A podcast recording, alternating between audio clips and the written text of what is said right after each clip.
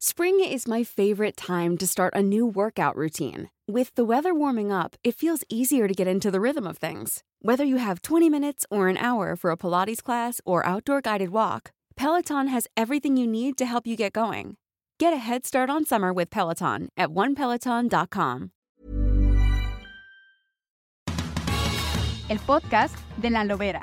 Feminismo desde cero.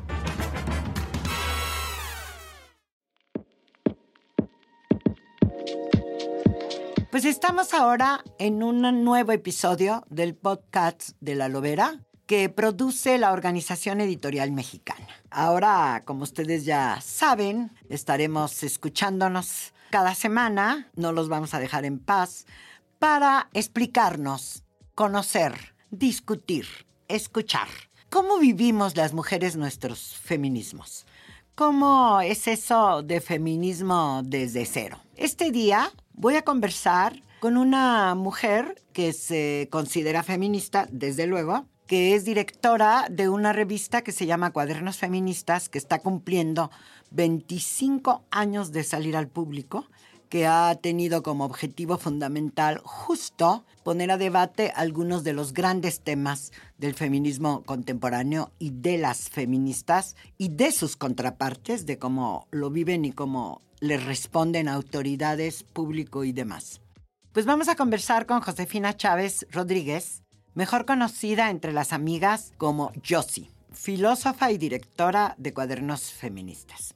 ¿Por dónde empezaría? Quiero hacer una provocación. El feminismo es único, hay distintas expresiones, yo dije aquí, ¿se acuerdan del tráiler? Que es una manera de vivir, que es un concepto, que es una manera de actuar, pero ¿Hay una sola ideología, como cuando uno habla del comunismo, por decir algo? Hola Sara Lovera, ¿cómo estás?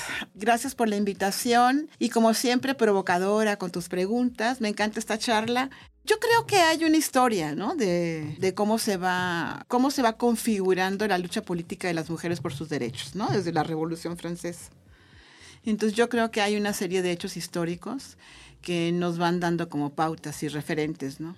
Y podemos decir que cada una de las revoluciones en la historia de la humanidad o eh, revoluciones democráticas eh, de diverso tipo, ¿no? O sea, pues las mujeres hemos eh, logrado algunas conquistas y creo que cuando se habla de corrientes, pues a nivel histórico tiene algunas connotaciones. Ahora, si me hablas ahí en la, y podríamos hablar, sí, de corrientes históricas, pero yo creo que mm, yo no me haría tantas bolas, ¿no? Como muchos ahora, hay algunos debates.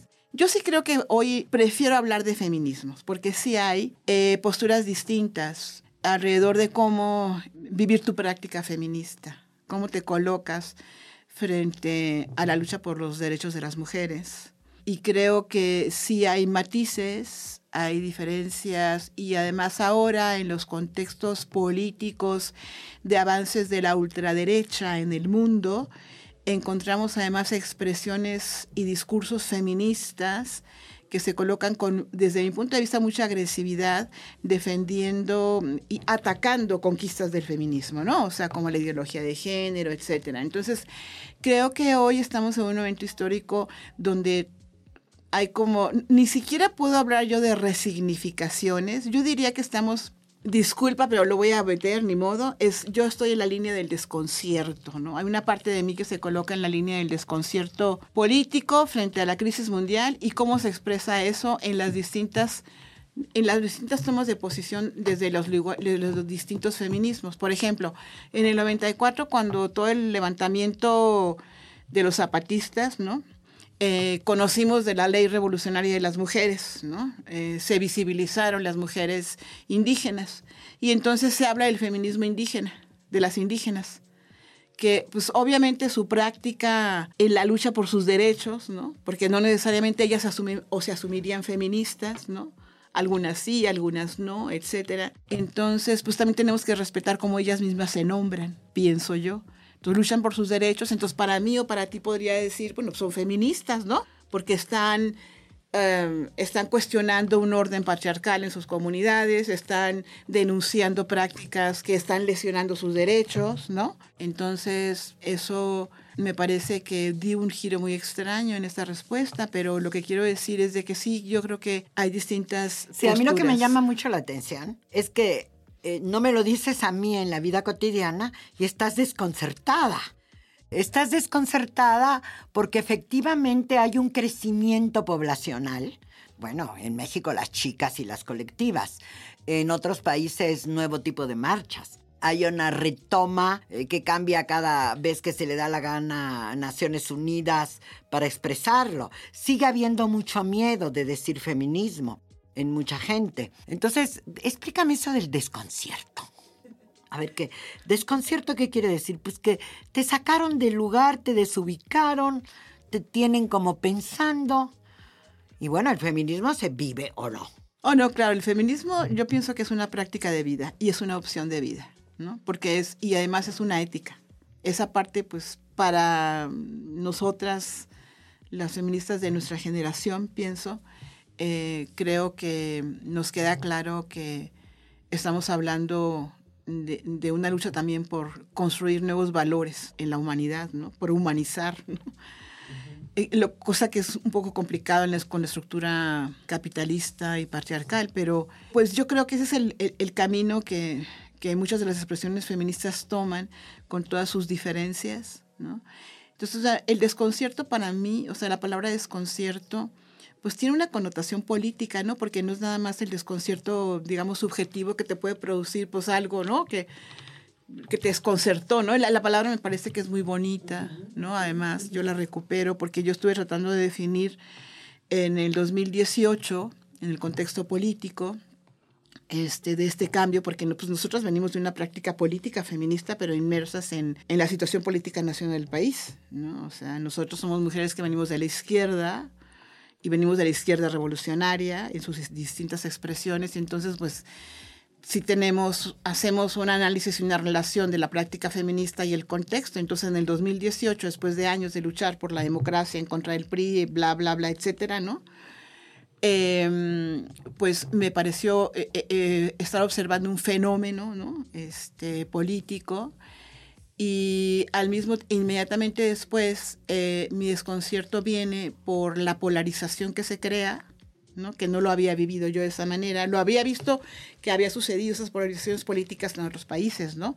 en otros momentos históricos, pero vivirlo en carne propia y ver cómo se va construyendo una, una diferente forma de gobernar y se va construyendo un acendrado y concentrando un acendrado poder político y abuso del presidencialismo, me generó un desconcierto político. Sí, claro. A ver, lo que tú estás tratando de decir, que era lo que yo un poco sostengo, que es un movimiento político, el movimiento feminista, que viene desde esa historia de pedir los derechos y que ahora lo que a mí me desconcierta, además del contexto político, me desconcierta que cualquier persona dice que es feminista y como que se ha perdido como el valor de la palabra y, luego cuando decimos, ¿y cómo vivimos nuestro feminismo? Bueno, el otro día mi nieta aquí decía, bueno, a mí me molesta ir de vestido a la escuela y tiene 11 años porque le ven los calzones. Entonces, este, a mí me desconcierta esta práctica donde cualquiera dice, yo soy feminista porque defiendo los derechos de las mujeres y yo no puedo, dicen los hombres, yo no puedo ser feminista.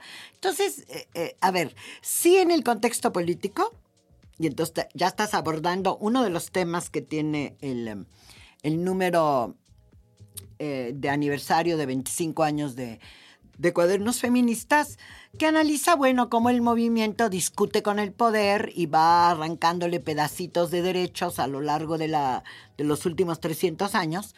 Y, este, y de pronto eh, es como una moda. Qué, qué extraño, ¿verdad? Es un fenómeno extraño, o sea, para nosotras. Es extraño, sorprendente, satisfactorio, ¿no? Eh, revitalizador, o sea, como que tiene todas las emociones juntas. O sea, no es una sola emoción, es, es, muy complejo este análisis porque además se generan muchas situaciones paradójicas, ¿no? Tenemos un presidencialismo que divide al movimiento, que lo critica, tenemos un gobierno que criminaliza los, las expresiones feministas en la calle, nunca lo habíamos visto así con los gobiernos periodistas, claro, nunca habíamos tenido movilizaciones masivas de mujeres como lo tenemos hoy en México, particularmente a partir de 2020 Es una situación distinta, un contexto internacional distinto, una pandemia, etcétera. Entonces, bueno, pues estamos inmersos en esta práctica. Y a mí me llamó mucho esa pregunta de que sí es cierto, qué interesante, ¿no? Es otra parte del desconcierto es que muchas personas hoy eh, eh, la, palabra feminismo o, la rechazan virulentamente, ¿no? Es decir, agresiva y violentamente, o la retoman con admiración, con empatía, aun cuando a lo mejor no conocen eh, qué, hay detrás del feminismo, ¿no? Que el feminismo es una propuesta transgresora, el feminismo como propuesta política es una crítica profunda a la estructura capitalista patriarcal. Em, entonces, a lo mejor no entienden eso, pero sí entienden que, es que, las mujeres son discriminadas, que hay una injusticia contra las mujeres y, se suman, ¿no? Esa parte les, les convoca eh, y, y, se expresan. Ahora, esos debates, pero sí creo que, que eh, hay una moda, sí hay una moda también. También hay una moda. Sí, yo creo que sí. ¿Sabes por qué creo? Porque todo este ascenso de las mujeres, todo lo que estamos viendo en México es expresión de un fenómeno mundial histórico. Eh, eh, acuérdate que en el 2017 se lanza la iniciativa para la realización del paro internacional, o sea, de la huelga internacional de las mujeres. Y esa iniciativa es una iniciativa que, que, que se gesta a partir de una menos de las argentinas, de la lucha de las polacas, eh, que es una lucha ciudadana en contra de un gobierno autoritario y en defensa de los derechos de las mujeres y del aborto, y de las movilizaciones masivas en Italia en contra de las violencias machistas en diciembre, noviembre del 2016. Y por otro lado, un contexto abierto de disputa eh, por lo que fue la campaña de Trump en Estados Unidos, ¿no? De la ultraderecha acercándose al poder y todas esas pugnas, ¿no?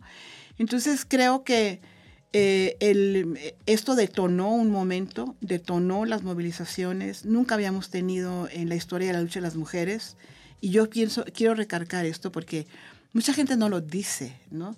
Mucha gente no lo reconoce. Yo sí creo que es, nunca habíamos vivido un fenómeno de movilización de las mujeres, de un despertar de, de las mujeres con distintas expresiones en los países, pero es un cambio de época para las mujeres, ¿no? Y por lo tanto esto tiene un impacto social, entonces ha sido tan fuerte el impacto social. Bueno, a mí me sorprendió mucho, por ejemplo, el papel de los medios, que lo hemos comentado, ¿no? Este, en apoyo al movimiento feminista, a las movilizaciones de las mujeres, que nunca lo habíamos visto de esa manera. ¿Han escuchado a Josie Chávez, directora de Cuadernos Feministas, que hoy estamos cumpliendo 25 años de salir al público desde aquel año 96, después me aclara ser 86, 97. Octubre de 97. Ok, ha dicho tres o cuatro veces capitalismo patriarcal. Y bueno, es que el feminismo, ella va a estar de acuerdo conmigo, lo que cuestiona es el ejercicio del poder. Por eso cuando habla de contexto político, la Yossi, marca qué significa un presidencialismo acendrado, es decir, el tamaño de una persona o un representante de un grupo político o económico que se toma todo el poder y decide sobre la vida de toda la gente. Y yo creo que el feminismo lo que cuestiona es que no puede alguien decidir sobre nuestra vida. Y una parte sustantiva del feminismo es rescatar la autonomía, la individualidad, el respeto a tu punto de vista, el respeto a la libre expresión. Y todo eso cuando se cuestiona nos toca a las feministas. Nos toca porque lo que queremos es esa transformación social. A eso se refiere la Yossi. Y fíjense ustedes, estamos viviendo, me decía el otro día mi jefa acá en la OEM, Marta Ramos, que este año, este 2024, vamos a tener elecciones en la mayor parte del mundo. Y donde hay un ascenso de la derecha, lo estamos viendo en Argentina, donde ha llegado un presidente de la República que, dice que una de sus batallas es contra las feministas. Y luego yo pensaba, lo que está diciendo la Yossi, que por primera vez somos masivamente expresadas y eso da lugar a que nos repriman. Bueno, vamos a hablar de la represión un poco de, qué significa eso. Es decir, a las mujeres no las persiguen y me está escuchando una compañera ahora en Morelia, Michoacán, que dice, perdón, aquí yo oigo a mi papá decir todo el tiempo que lo primero que se respeta en la vida son a las mujeres y no se les toca con un pétalo de una rosa. Y si es el 10 de mayo, pues hay que poner un monumento en alguna parte para venerarlas. Es decir, son, eh, a lo mejor sería bueno en una segunda intervención que nos expliques qué cosas eso de las contradicciones. Se vive una realidad, se piensa de otra manera y genera algunas cosas, esas contradicciones en la vida de la gente. Pero me regreso. Feminismo pone en cuestionamiento el autoritarismo y es que estamos viviendo autoritarismo en el mundo, dices tú, el ascenso de las derechas.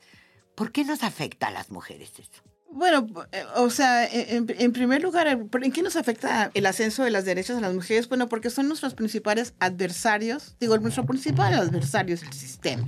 ¿Estás de acuerdo? Sí. ¿Cómo está estructurado el sistema?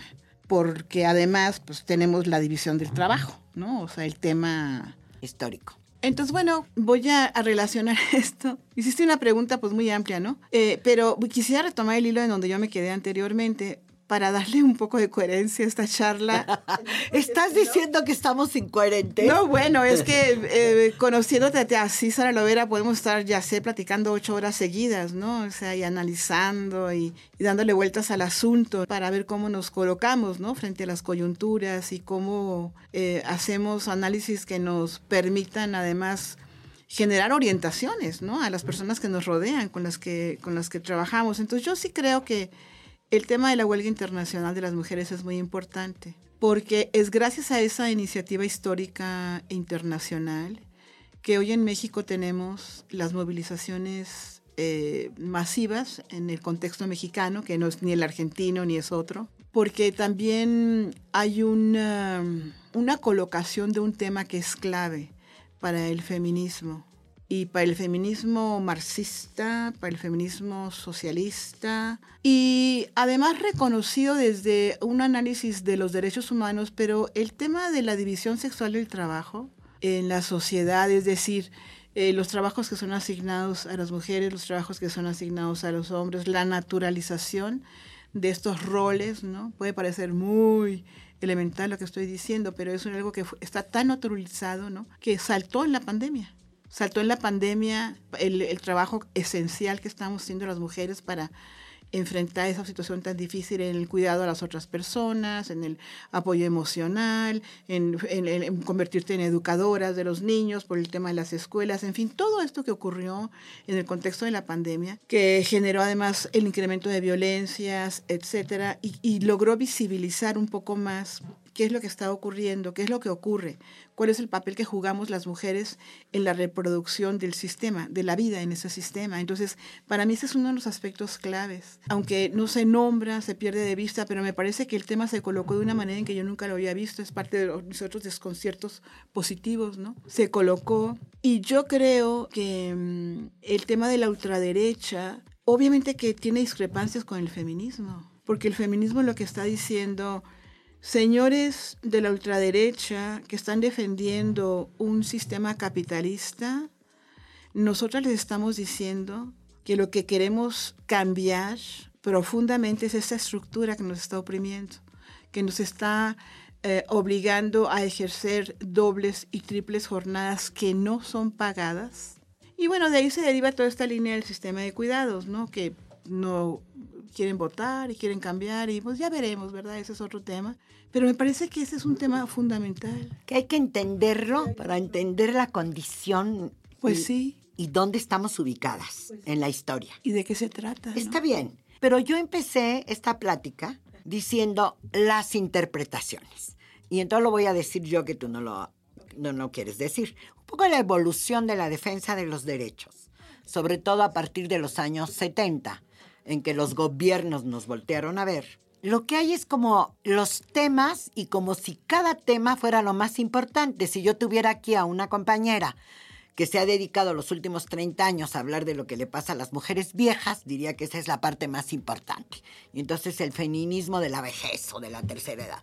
Y el feminismo de las mujeres indígenas que tú tocaste y justo cuando la revolución o la guerra en Chiapas, pues emergieron las, las indígenas con su ley revolucionaria de las mujeres. Por cierto, le, le cuento al público que es el origen de la revista Cuadernos Feministas.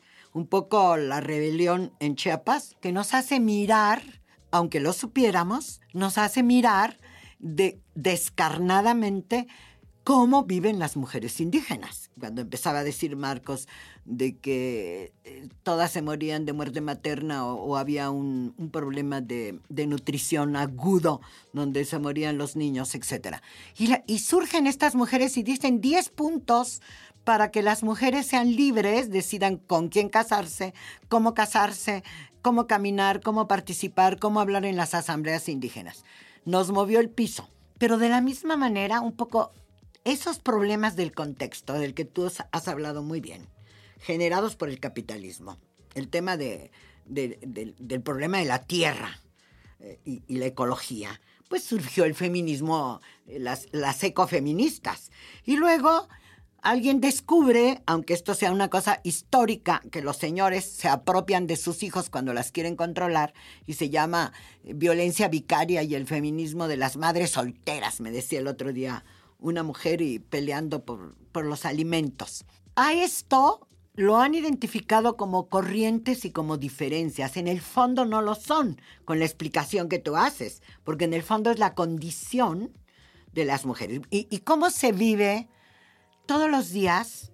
¿O cómo me pregunto? ¿Y cómo puedo ser con esta ideología en mi vida cotidiana? ¿Tú qué hiciste con tu vida cotidiana? Cuando descubriste todo esto que sabes como filósofa y politóloga?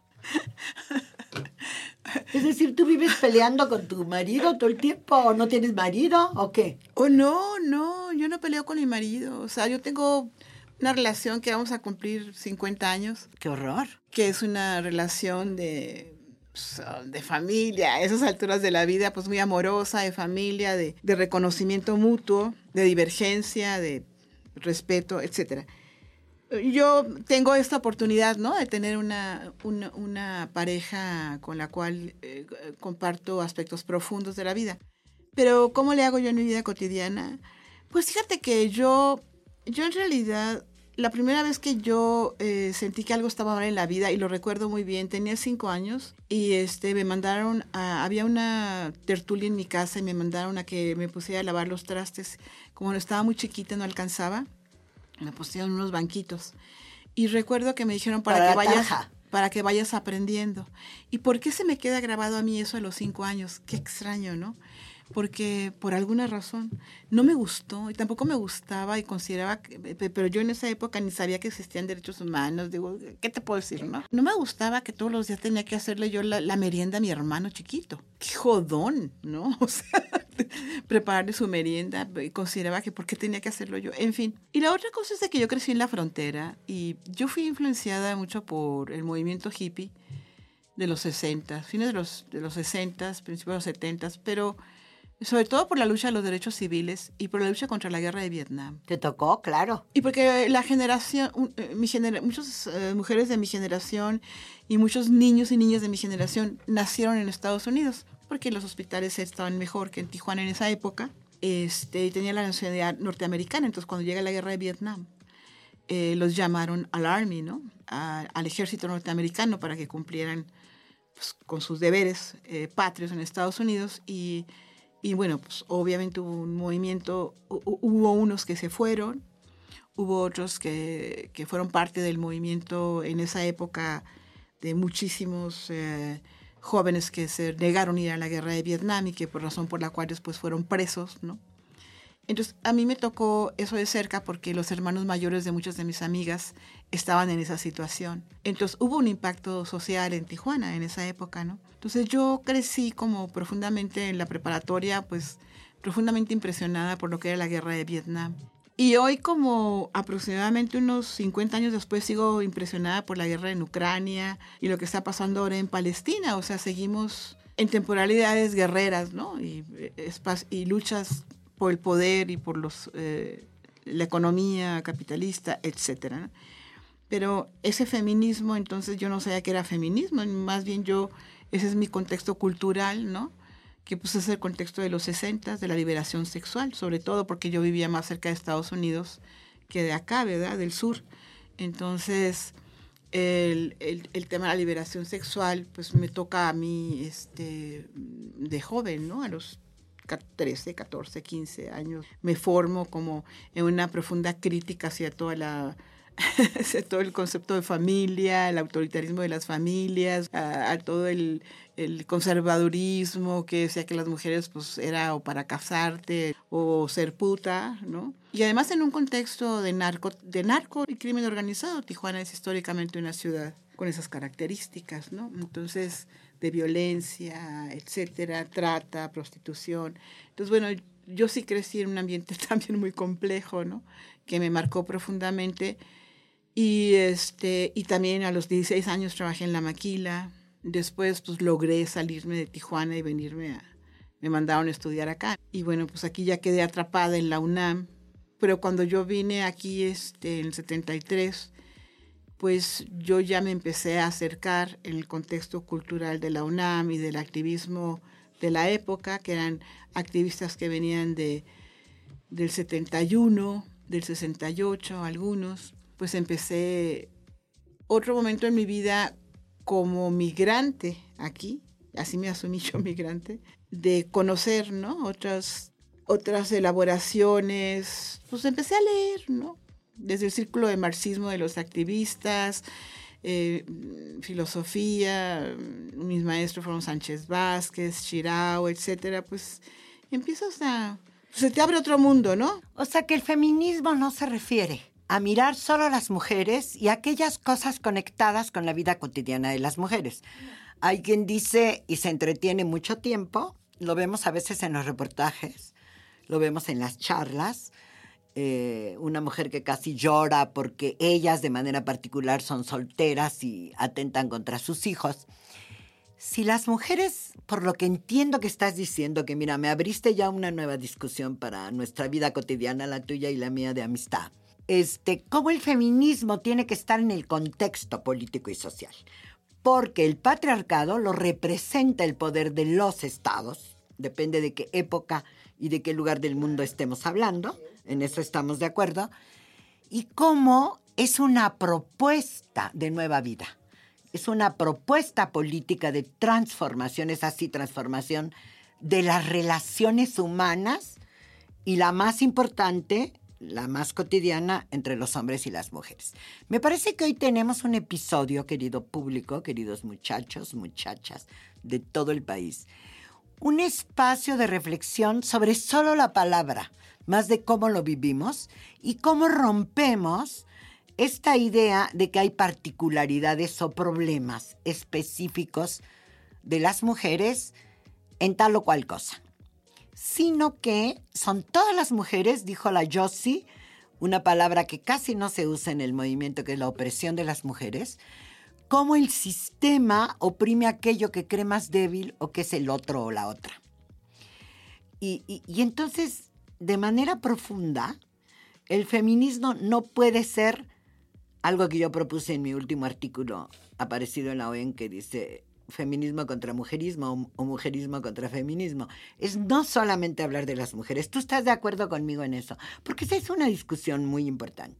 Oh, sí, claro, e, estoy de acuerdo con esto, pero además, este tema, yo sí creo que todas las luchas, eh, o sea, es, es, cierto esto que tú dices, no sé, cómo nos, por ejemplo, mira, Aide Hernández en el nuevo número, yo recomiendo que lo lean. La compañera Aide Hernández hace un artículo súper interesante que es, bueno, es una historia de la lucha de las buscadoras, de las mujeres que están buscando familiares desaparecidos, que pues, es un fenómeno histórico en este país. Eh, así como Rosario Ibarra salió de su casa a buscar a su hijo que estaba desaparecido en 1975 y funda, organiza, se junta en los primeros núcleos de mujeres que, que, lucharon contra la desaparición forzada en este país y bueno, pues y después entró, ahora sí que es el ejemplo clásico, ¿no? O sea, eh, entre nosotros de una mujer que, que sale de ser ama de casa, tiene que entrar a... A la política. Pues entra a la política hasta que es candidata dos veces a la presidencia.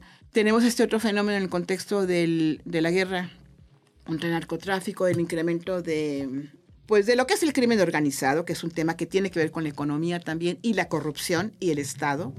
no nos quede claro, ¿no?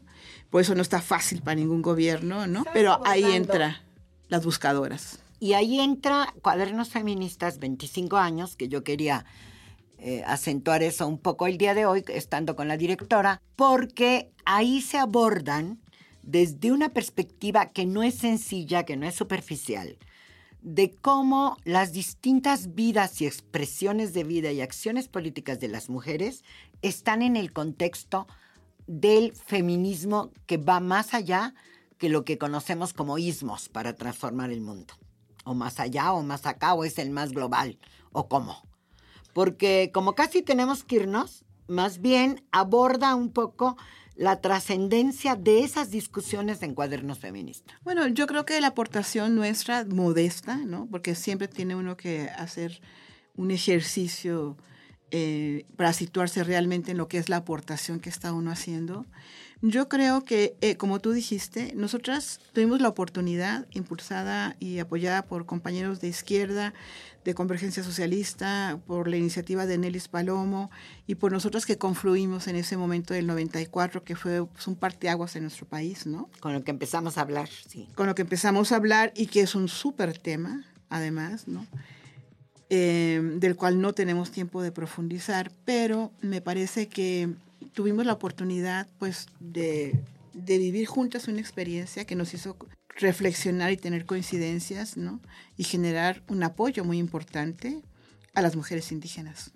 Eso es muy importante en la historia de Cuadernos, en efecto. Marca, este, y, y en dos vertientes se continuó plasmando esto, ¿no? Nelis Palomo, que en paz descanse, que falleció en 2009, pero que se dedica a trabajar en la construcción de la organización de las mujeres indígenas más allá del ámbito del zapatismo, que es al que está abocada nuestra querida compañera Silvia Marcos, ¿no? Que también está ahí en este número. Y como tú te fijas, pues son dos, dos prácticas políticas distintas o prácticas diversas dentro incluso de las eh, indígenas, ¿no? Las mujeres del Consejo Nacional Indígena. Entonces, creo que mm, este punto es muy importante siempre dejarlo claro para nosotras en este proyecto, que es un proyecto de convergencia de feminismos de izquierda. Y creo que lo que hemos hecho, tú lo has dicho, y también la editora Ana María Hernández, tenemos, hemos documentado, ¿no? Tenemos una documentación desde 1997 a la fecha, pues no de todo el movimiento porque es imposible, ¿verdad? Pero, pero de algunos reflejos Pero eh, tenemos, eh, tenemos, me parece que una, pues una orientación, ¿no?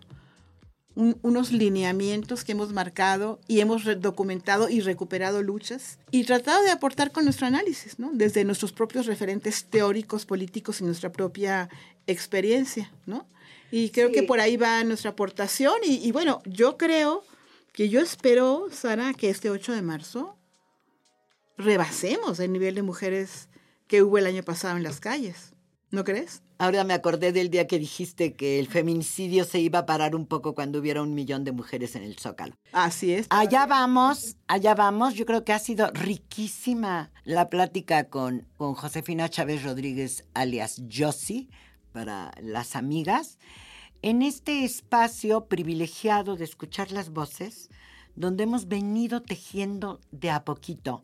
¿Qué es eso del feminismo cotidiano o feminismo desde cero para perderle un poco el miedo. Yo quiero invitarlas, invitarlos a escucharnos ahora cada semana por esta emisión que produce la Organización Editorial Mexicana, el podcast de La Lobera, y darle las gracias en, eh, como se dice, en la parte técnica productiva, que la tengo aquí enfrente todo el tiempo, a Natalia Castañeda, Páez, a la que le agradezco esta emisión, y a Pablo Sánchez Rivera, que nos filma a pesar de que no es el objetivo principal del podcast.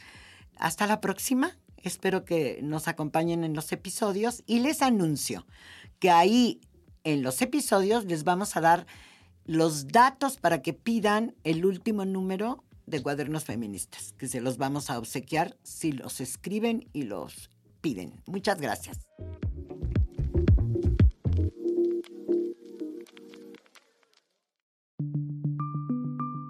Esta es una producción de la Organización Editorial Mexicana.